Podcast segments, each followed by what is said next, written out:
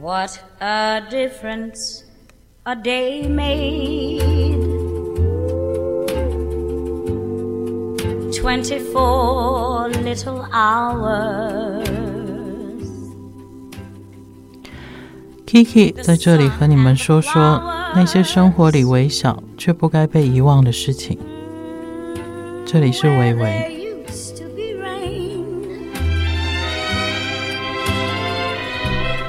这几天在台湾这一阵子的天气都非常多水啊，那个雨下的其实我还蛮享受的，因为它好像搬来台中以后，已经很少看到这样的雨，然后下的这么尽兴。那呃，我我觉得雨下下来以后，它天气的变化跟温度变化，通常它都会存在一个氛围在里面。那呃，今天其实想要跟 K 一起聊的东西，其实跟氛围跟我们平常比较没有那么实在存在的那个东西。呃，其实一直以来我在维维这个这个呃 project 里面，我一直想要去跟大家分享的，其实。我们平常没有注意到跟看不见这个东西，是我一直很想要去用很实际的文字或是语言，甚至是影像去把它用各种方式去表达出来。因为这些东西其实它一直很无形的存在在我们身边，然后它一直都在那，然后它一直在变化。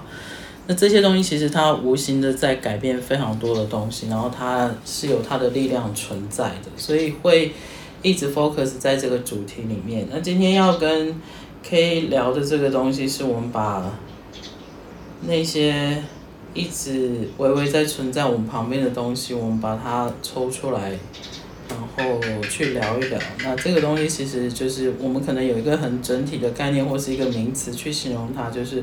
抽象这两个字，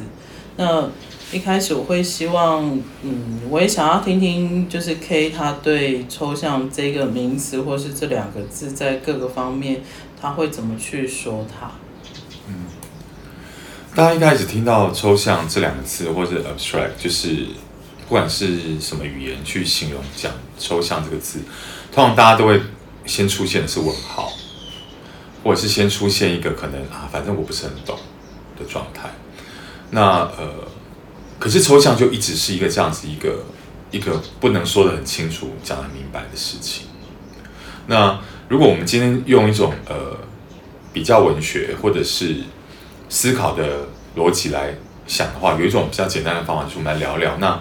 也许可以先从聊一下说，呃，抽象的反义词应该就是具象嘛。对，那我们觉得说，具象是可能是看得懂的，呃，写实的，讲清楚的，然后呃，了解的，呃，熟悉的，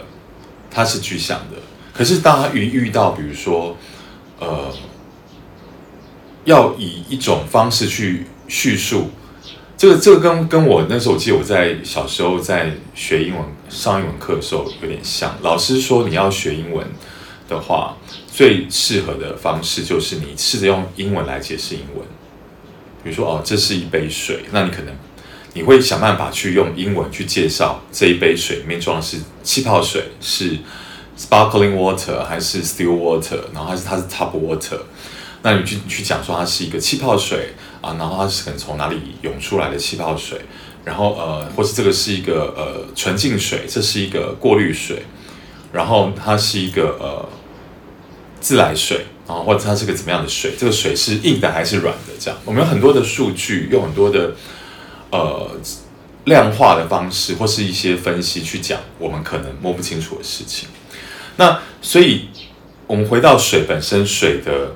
那个化学式是 H2O 嘛？那为什么 H2O 其实是可以代表？它其实是用了非常抽象的符号在解释水的化学元素。那可是，一开始化学元素也并并没有存在，它其实是借由想要去分类跟整理，让这些元素的这些词、英文单词代表是组合起来，说成为是这个化学元素。那所以回到抽象来说，对我来说，我觉得呃，它其实是。人身为一个一个一个创造具有创造力的一个具有思想的一种动物文明来说，我觉得抽象其实是很属于人的一种思维，因为大部分的抽象，如果大家看到是从大自然来看到一些呃螺旋，或看到一些比例，或是它可能似乎都有一些已经被定下来的事情，可是抽象其实是存在于身为人才有的一种很特别的一种感觉。呃，我会从抽象这两个字面的意义开始说。那抽象就是你抽离，象它就是你可以讲它是一个表象或是一个象征。我就把那个东西从很实际的形象或是它的象征、它的意义里面把它抽离出来。我会去解释这样的东西。那我非常同意刚刚 K 说的，抽象这个其实是属于人类的，是从人类开始出现的。它其实其他的生物它本身是没有办法有这样的模式出现。抽象我会这个阶段我会把它讲成它其实是一个过程或是一个形式，因为它是抽离了某一个现实。比如说刚刚 K 他在形容的很多。东西是我们看得到、摸得到、闻得到、我尝得到它的味道的这些东西，我们会利用这一些我们感官能够感觉的任何东西去表现抽象这个东西。那表现它可以有形容它，或者是我试着用每一个人都有过的经验去让你知道这个我我没有办法实际显现在你眼前，或是你没有办法用五感去感觉到的那个。呃，实际的东西，或是一个感觉，或是一个氛围，那这个我会比较用这样的方法去定义它。然后这个东西，它其实它一直存在在我们的生活周遭。那为什么要特别聊这件事情？就是当你呃把你的五感放在一个我们没有办法放在，比如说它不像一个杯子放在桌上。大家都看得到，然后其实大家每一个人去形容这个杯子的形容词，你可以想象就是那些了。那呃这些东西其实你去形容一个实际的东西，比如说我形容一个杯子，它其实已经是一个格式了，然后它也是一个既定的形式。为什么会这样说？就是我们所有的形容词都是学来的嘛。我怎么形容这个东西，然后我怎么去。定义它，其实这些东西都是文字，它都是语言，它一定是经过学习的。那这些它学习的东西过程里面有很多，当然是课本跟教科书，或者是我们生活里面别人告诉你的。这些其实它未必，当你在形容这个杯子的时候，我觉得很少的人会去思考说，当我去形容这件事情，或形容这个人，或是形容我过去发生的一段记忆。这些东西我，我去形容，或是我表达给对方知道的这个过程，我的用词跟我组合这个过程的顺序，这件事情是真的有多少百分比是属于你的？有多少是其实你就是经验值累积出来的？那呃，跳脱出来就是为什么我会讲到这一段，就是我们在讲抽象这个东西，其实它有无限宽广的可能性的。那你今天如果稍微花一点时间去想一下，那应该抽象这个东西，我如果硬要把它放在实际面上，就是常常我会举的例子就是，比如说咖啡或是茶，你你去贩卖这个东西的时候，它一定有非常多的形容词。那它里面的形容词，它有关于味觉的，它有关于嗅觉的，有的是关于视觉的。这些东西，很多人在这个很多人在形容词里面，他已经觉得它是抽象。因为我看不到，完全都是用感官跟我以前之前的经验去连接它。那这个东西它其实是非常有趣的。那我会把它，会希望可以跟可以有这样的对谈，就是也许在我们的对谈里面，某一些形容词，你突然之间会有一个感觉说，啊，其实我对这个形容词的感觉并不是这样。对，我会用别的方法去定义它。那你。抽象这个东西，它突然之间在你生活里面，它就，我觉得它的意义就不一样了。抽象，我觉得其实是一个非常呃，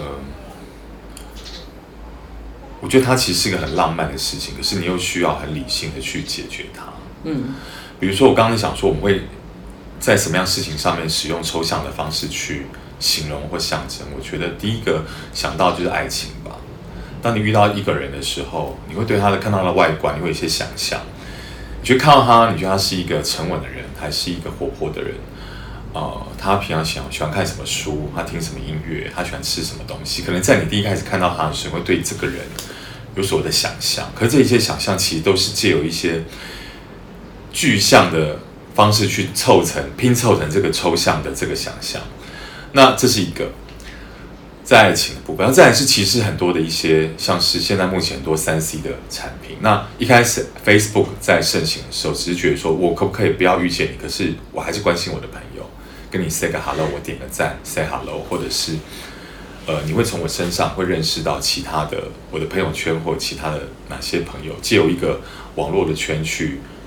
造成现在目前大家都每个人一定都会用 Facebook 这个东西。那 Instagram 也是，它就是就是用一种。影像的方式去让你知道说我在做什么，那里面可能当然有真的有假的，有有你你你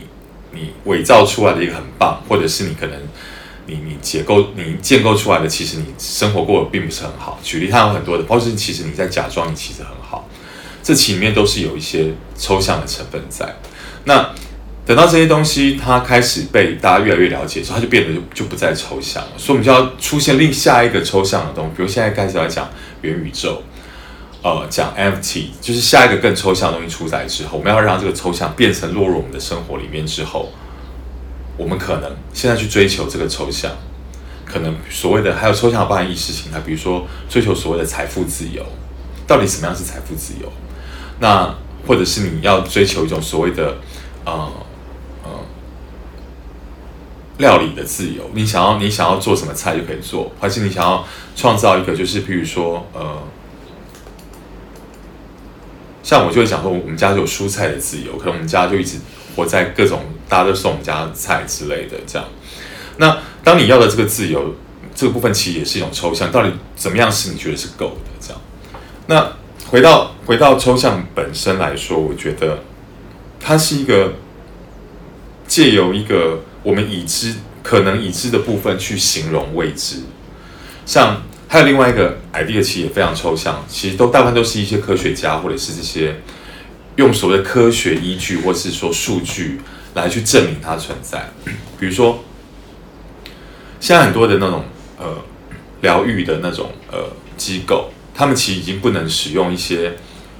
我跟你说，你看这个绿色，常看绿色，呃，对你来说怎么样比较好？可是他他还会告诉你说，他旁边有一个科学仪器是。你很适合绿色，是因为你看了绿色之后，你脑中会分泌某种什么介质？那你现在的你的那个整个在看你整个人的那个就是呃气场的状态的时候，发现你在看到绿色的时候会特别愉快。可是这个可能不见得每个人，可能有人要看呃红色，可能红色有什么色？红色可能是带这种橘色的珊瑚的粉红色或什么。啊，刚刚的蓝色呢，可能是什么色？那个绿色可能是带有湖水绿的颜色。或是它带一种天空的颜色，所以其实每一个人，呃，借由一个可能说不出来的事情所所感受到，你所反馈出来的这个生理现象跟心理反应，跟实际用科学仪器去测量部分，其实都会产生一个数值。那所以当我们看到这个数值之后，其实我们就会相信这个数值其实是依照着我们的需要去呃显现。那也有很多东西其实根本没有被解释清楚。所以我觉得抽象最迷最迷人的地方，它有它很神秘的部分，可是它有它好实际的地方。然后呃，我觉得每个人都，而且就是拥有一种对于抽象的审美，我觉得也很重要。这个等下我们也可以来分享，你如何去欣赏抽象的事情。既然它无从评比，没有重量或是轻，也没有贵或是便宜，或者是没有软或是硬，你如何去评断这是你？认为适合你或是你喜欢的抽象，它何以去评鉴呢？刚刚 K 分享的那一段，其实我想到的是，其实抽象为什么像我刚刚说，它在生活里面那么重要？对我来说，抽象它最直接的连接就是感知这件事情。那感知它有很多部分嘛，视觉上面的、嗅觉、味觉上面的。那呃，这些东西其实它在你生活里面非常重要。就像我们每一集的，不管我们的主题是什么，其实它就是能够引起你你的五感里面有一点点的不同，然后让你这些感觉是更贴近你自己的。那呃，刚刚可以说我们要怎么去欣赏，不管是任何事物上面抽象这个层面的东西，你怎么去欣赏它？我觉得。我的回答还是一样，就是你连接到你自身的感觉，就是这样。那一般如果我们把它这个话题转到非常实际的，就是你想象你到美术馆或画廊，你看到一些大家所谓的抽象画。那抽象画大家的定义就是你看不到一个你认识的东西，你看不到一个是你可以叫出名字的事情。你就觉得它是抽象，那我怎么去懂这个东西？那这件事情其实这个话题其实常常会有时候会出现在我的生活里，因为我我我我我我本身我就是在画画，所以很多人会问我这件事情，抽象画我到底怎么去欣赏它？我我我通常我的回答都会是，抽象画它是所有的创作里面唯一一个真的属于你的作品。我为什么会这样说？因为它没有任何。大家共同认知的东西，或是形象在里面，它所有的东西都是，因为它里面没有任何一个实际的东西嘛，没有一个大家认为的杯子在那，没有大家共同觉得哦，那就是一个人站在那，它所有的东西都是没有形的，然后它就只有线条跟颜色。它为什么只属于你？因为你看到它的时候，不管我觉得人是这样，你今天不管看到任何东西，你都一定有反应。你的脑袋里面，它会有很多的连接。那对我来说，它为什么抽象画是完全属于你的作品？因为只有你的眼睛看到它，你的眼睛怎么去看到那个颜色？怎么去看到那个形状？怎么样去看到这个形状碰着那一条线？你脑袋里面其实会一直出现很多想法，只是。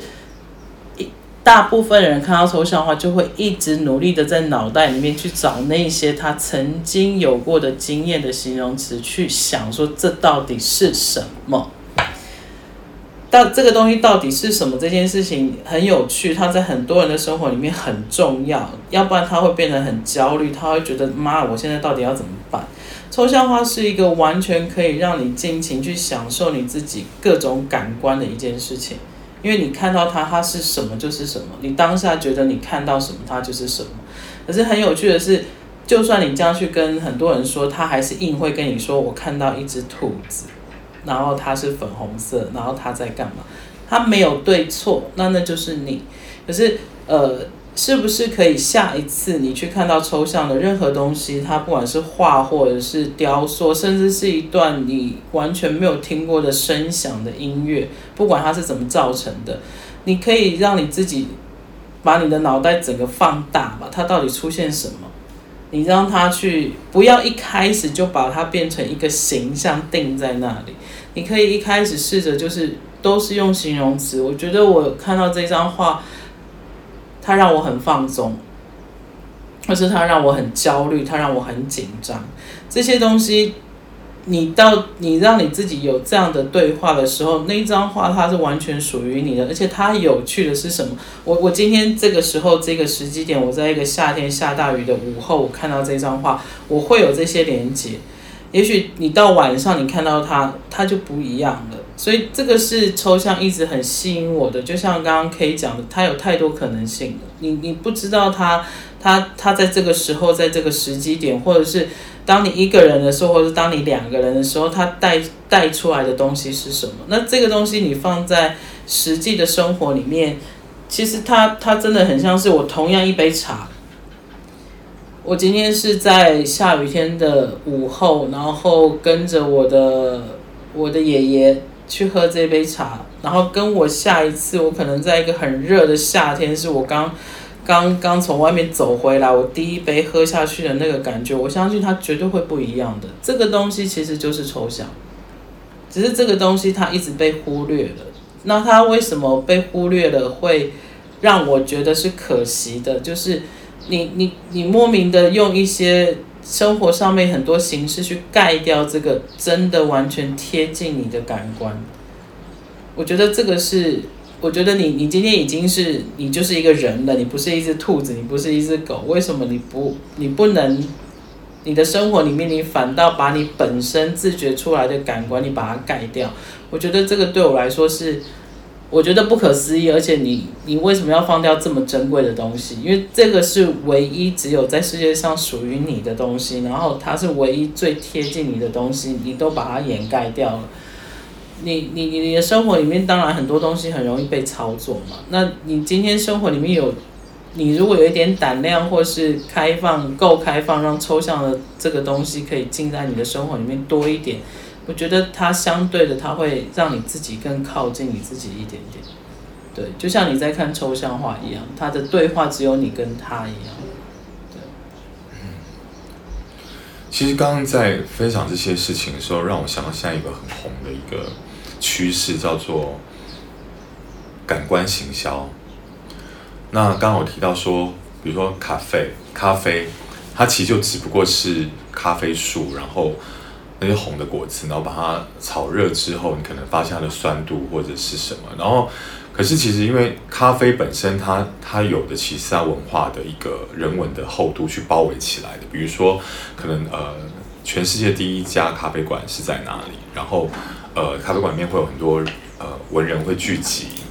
然后啊、呃，他们聊一些什么事情？他们试图要改变现在的状况，可能讨论一下这些政治的部分，或讨论了现在目前哪个画廊要开幕，然后最近有哪一个很厉害的文学家的作品怎么样？然后我们这个这个小镇最近来了怎么样的一个很厉害的有趣的人，或是离开了谁？它其实是一个交际场。那其实用交际场这样的名字可能比较。冷静一点，可其实咖啡馆就是一个交际场。那交际场很多种类型他，可能就比如说去一些舞厅啊、跳舞的地方、喝酒的地方，然后可能喝茶的地方、茶室，然后可能吃饭的地方，或者是可能某个空间。那交际场的这个概念是说，它其实就是它是一个用来提供给社交的一个场合。好。那那刚刚我们提到提到说关于说咖啡，那如果因为你们大家应该知道有个品牌叫左岸咖啡馆，它告诉你是左岸，它不是右岸哦，它是左岸。那为什么是左岸？那左岸它本身就比较比较多是关于说一些可能性格上面，它跟左岸跟右岸不一样，就类似像左派跟右派。那详细大家可以去查左派跟右派跟左岸跟右岸的部分。那左岸的其实就比较偏向是比较可能比较激进、前卫，然后比较。呃，比较不不守旧，然后不不不去，只是附和于现在目前诠释的想法。就左岸有一种它的一个叛逆跟优雅性格，然后甚至有些品牌他就会说，我就是我我是开在左岸跟右岸，类似是可能上海就有所谓的浦东浦西，那可能纽约我相信也有，然后呃伦敦或是可能冰岛，可能都有哪些这个这些地方就是比较偏向是高级地带，这些是属于那种比较嗯。大家比较不想去，或是以前，那那你那个地方以前就只不过就是一堆卖卖猪的肉铺而已，或什么之类。就其实很多时候大家会去用一些东这个东西去改变。但是现在很新的一个点是说，就像刚刚讲的肉铺，其实 SOHO 以前就是都是肉铺，他把肉铺改变成一个一个文创园区。那现在其实影响到现在很红，是你想一想，在会在二十三十年前，你没有办法想象一个古迹可以变成是一个美术馆，那是个多么抽象的概念。这个遗迹怎么可能会把它变成是一个咖咖啡馆？这个对于对于他们来说，然后我记得那时候我在看一篇文章吧，就是说，其实我们认为的古典，其实对当时来说都是当时的前卫。我们现在听巴哈觉得好酷，可是其实当时巴哈出来的时候，大家吓死吧，这是什么音乐啊？就根本就不知道，或者甚至觉得我听不懂。我是我解我解释他用，他是用呃钢琴的什么几个和弦，然后管风琴的什么和弦，呃呃呼应了教堂的一个回回音的这个这个物理的理论什么等等之类，所以他创造出这些曲子，他试着这样去解释。可是到现在可能我们可能有些东西我们还是还是搞不懂。可是这就是抽象迷人的地方吧。然后抽象其实回到。现在目前最需要的事情是说，其实一切都是抽象的，只是我们怎么去使用一些别人听得懂的方式去解释抽象。然后这个抽象其实是它是要有所谓的，刚讲到就是它有有一个共感，会引起别人的呃，比如说可能左岸咖啡馆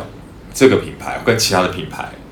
或是说可能甚至我们讲到茶或者是咖啡或花店各种品牌，它都有自己的一个所谓的人设这个性格，可是这个人设也是非常抽象的。这个品牌本身的呃使用者其实是有可能是你做了什么市调市场调查的结果。所以觉得说，我这个品牌可能会哦，现在喜欢黑色的人都是怎么样的人，然后分析，然后他们知道穿什么样的材质，运用一些可以被分析到的这个数据，再卖回去给现在目前的品牌，或者是操作这些品牌的这些呃需要的这些呃资料，其实就是用实际的数据去提供给一个抽象的需要，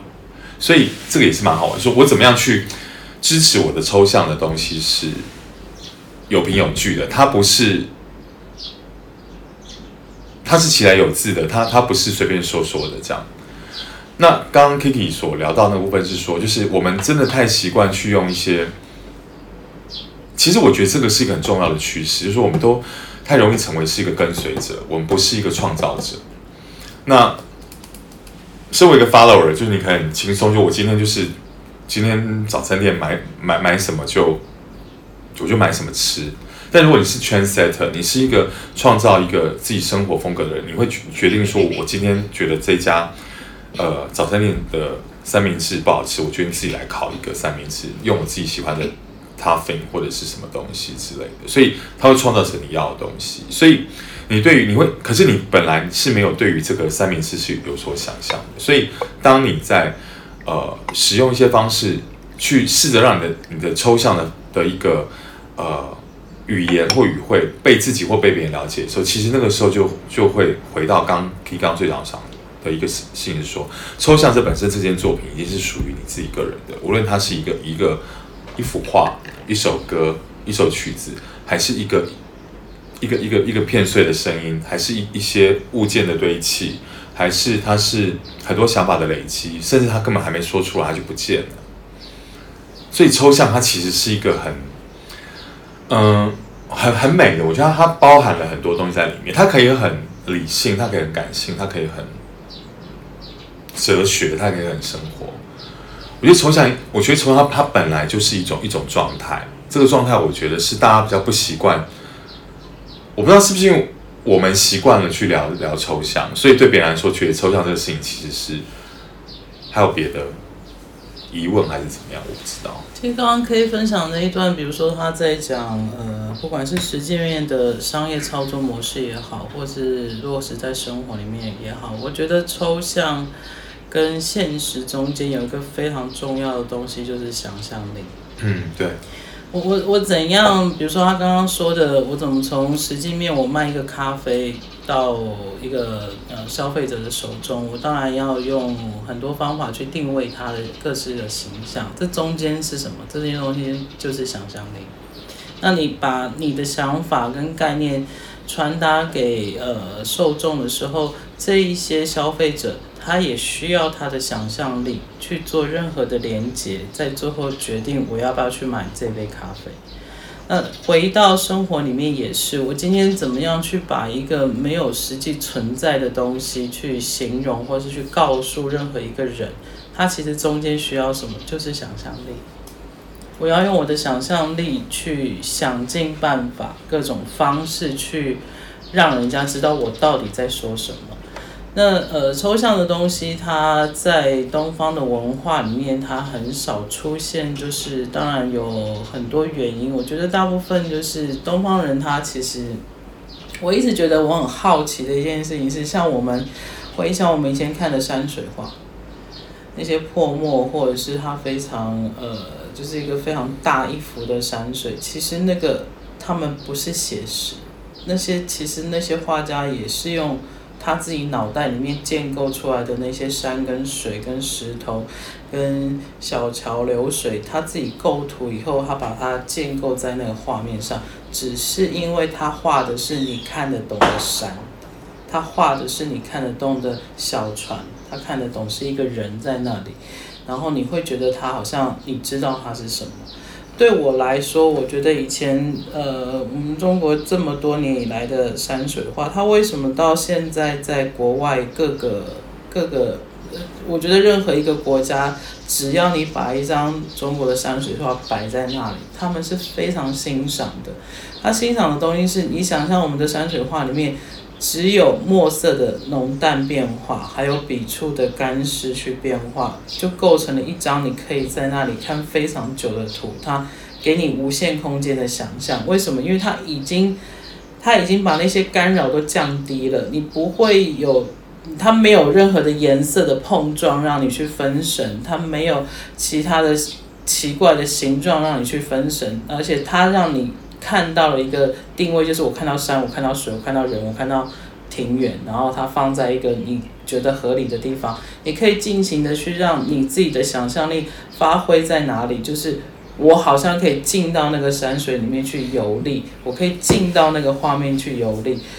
这种画，这种这种作品，它的想象力跟它的抽象在于你的脑袋里面。那呃，想象力这个东西在东方是非常缺乏的，原因是我觉得我们有非常多的教条跟形式，任何一个东西都有方法，任何一个东西都有方法。那在西方的世界，它比较多是结果论嘛，我最后要这个，你去想办法拿到这个。可是我们东方的教育就是你先这样这样这样，你才可以拿到这个。你要怎样怎样，你才可以怎样。永远都是这样，所以我们从一开始那个想象力是完全被封闭、封闭起来的。那当你这样子被教养起来，你长大以后，你只要人家直接给你看最后的结果，你就开始慌了。你怎么给我看这个？这个是什么？我不知道我要怎样。可是当你告诉他，你不要告诉他结果，你你去试着，你不要告诉他结果，你跟他说，你先这样，你再这样，你再这样，没有一个人，大部分我觉得大部分人都不会想，到你要我这样干嘛？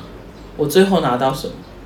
那个都是在第三、第四个步骤之后，他才会开始想说，你要我这样要干嘛？那这个东西其实它是很有趣的，因为你你你你就是在训练一个完全你要断掉你任何人。想法跟意见跟感觉的思考模式跟做事的方式，它才会变成是我们现在的社会模式，就是你必须要去用很多的形式跟方式去教导一个人本身的知觉。你连吃都要教你这个东西怎样是好吃的，这一瓶酒怎样是好喝的，它算是好的酒，它算是好的咖啡。我们已经很少有人，呃，他可以很直接的跟你说，我今天端了这杯茶，我就告诉你它是我喜欢的。我觉得它有什么，它有什么，它有什么味道，我为什么喜欢，然后为什么在这个时间我会端这杯茶给你，然后我想要跟你分享。你其实很少在生活里面听到是这些，就算他是说这些，可是它里面的内容是什么？它里面的内容还是会告诉你，哦，这是谁烘的茶。然后它是哪一个季节出来的？永远都是那些别人给他的资讯，他去做选择。你很少看到人家做一个选择，是因为我喜欢，是因为我感觉是这样，因为我觉得他是怎样。这个东西其实他已经是这种思考模式了。他的生活里面怎么会有变化？我觉得这样的生活从一开始他已经定了，定到他死就是这样子。那你在中间就会很容易疲惫，因为那些东西不是你要的，它只是被定下来的，然后你也没有任何的思考在中间说我要跟不要，或是我要先怎么样。这个东西其实它就是非常巨大的抽象，你把它放在生活里面，它是一个非常巨大跟实际跟。很直接的一个抽象，没有人会去这样思考过，也没有这样形容它，因为你一开始就觉得它是一个惧怕的东西，因为它未知嘛，嗯，你就开始害怕它了。可是你没有，如果你一开始就是拥抱它，甚至是期待，比如说像我今天，如果你用你下一次看到一个抽象画的时候，你用我刚刚的方法去，你再也不会站在那边看三秒你就走了。大部分的人，因为他看到抽象画，他不是不懂，他是害怕。他是害怕跟恐惧，因为那是什么我不知道，我就走，我去看一个我可以跟别人说的，或是我可以让我心马上定下来的一个答案的东西。所以恐惧这个东西，我常我也不晓得。我上次有一次跟一个朋友聊到，我一直觉得恐惧，他后面的意思就是这个人是没有想象力的，所以他会恐惧，他会对他任何未知的东西他都很恐惧。那你今天聊到抽象这个东西，我相信一开始可能很多听众会听到现在，他可能听到我一开始说我们要聊抽象，可能有很多人听到抽象，天哪，我不想知道，他就不听了。有些人会好奇，哇，你聊一个这个是什么？到底是什么？这个东西是很有趣的一个过程。那抽象这个东西，它其实存在，我我相信有很多听众，当我们在讲抽象的时候，他一定想到抽象就怎么会跟生活有关系？它不是艺术就是文学，这这个这个这个词就是出现在这两个，它到底跟生活有什么关系？所以我刚会点出它其实跟你很有关系，它就是想象力，它就是想象力，没有想象力就没有抽象这个东西，绝对没有，因为抽象这个词也是从那边发展出来的，不管你放在什么地方，这样。What? The sun and the flowers. where there used to be rain.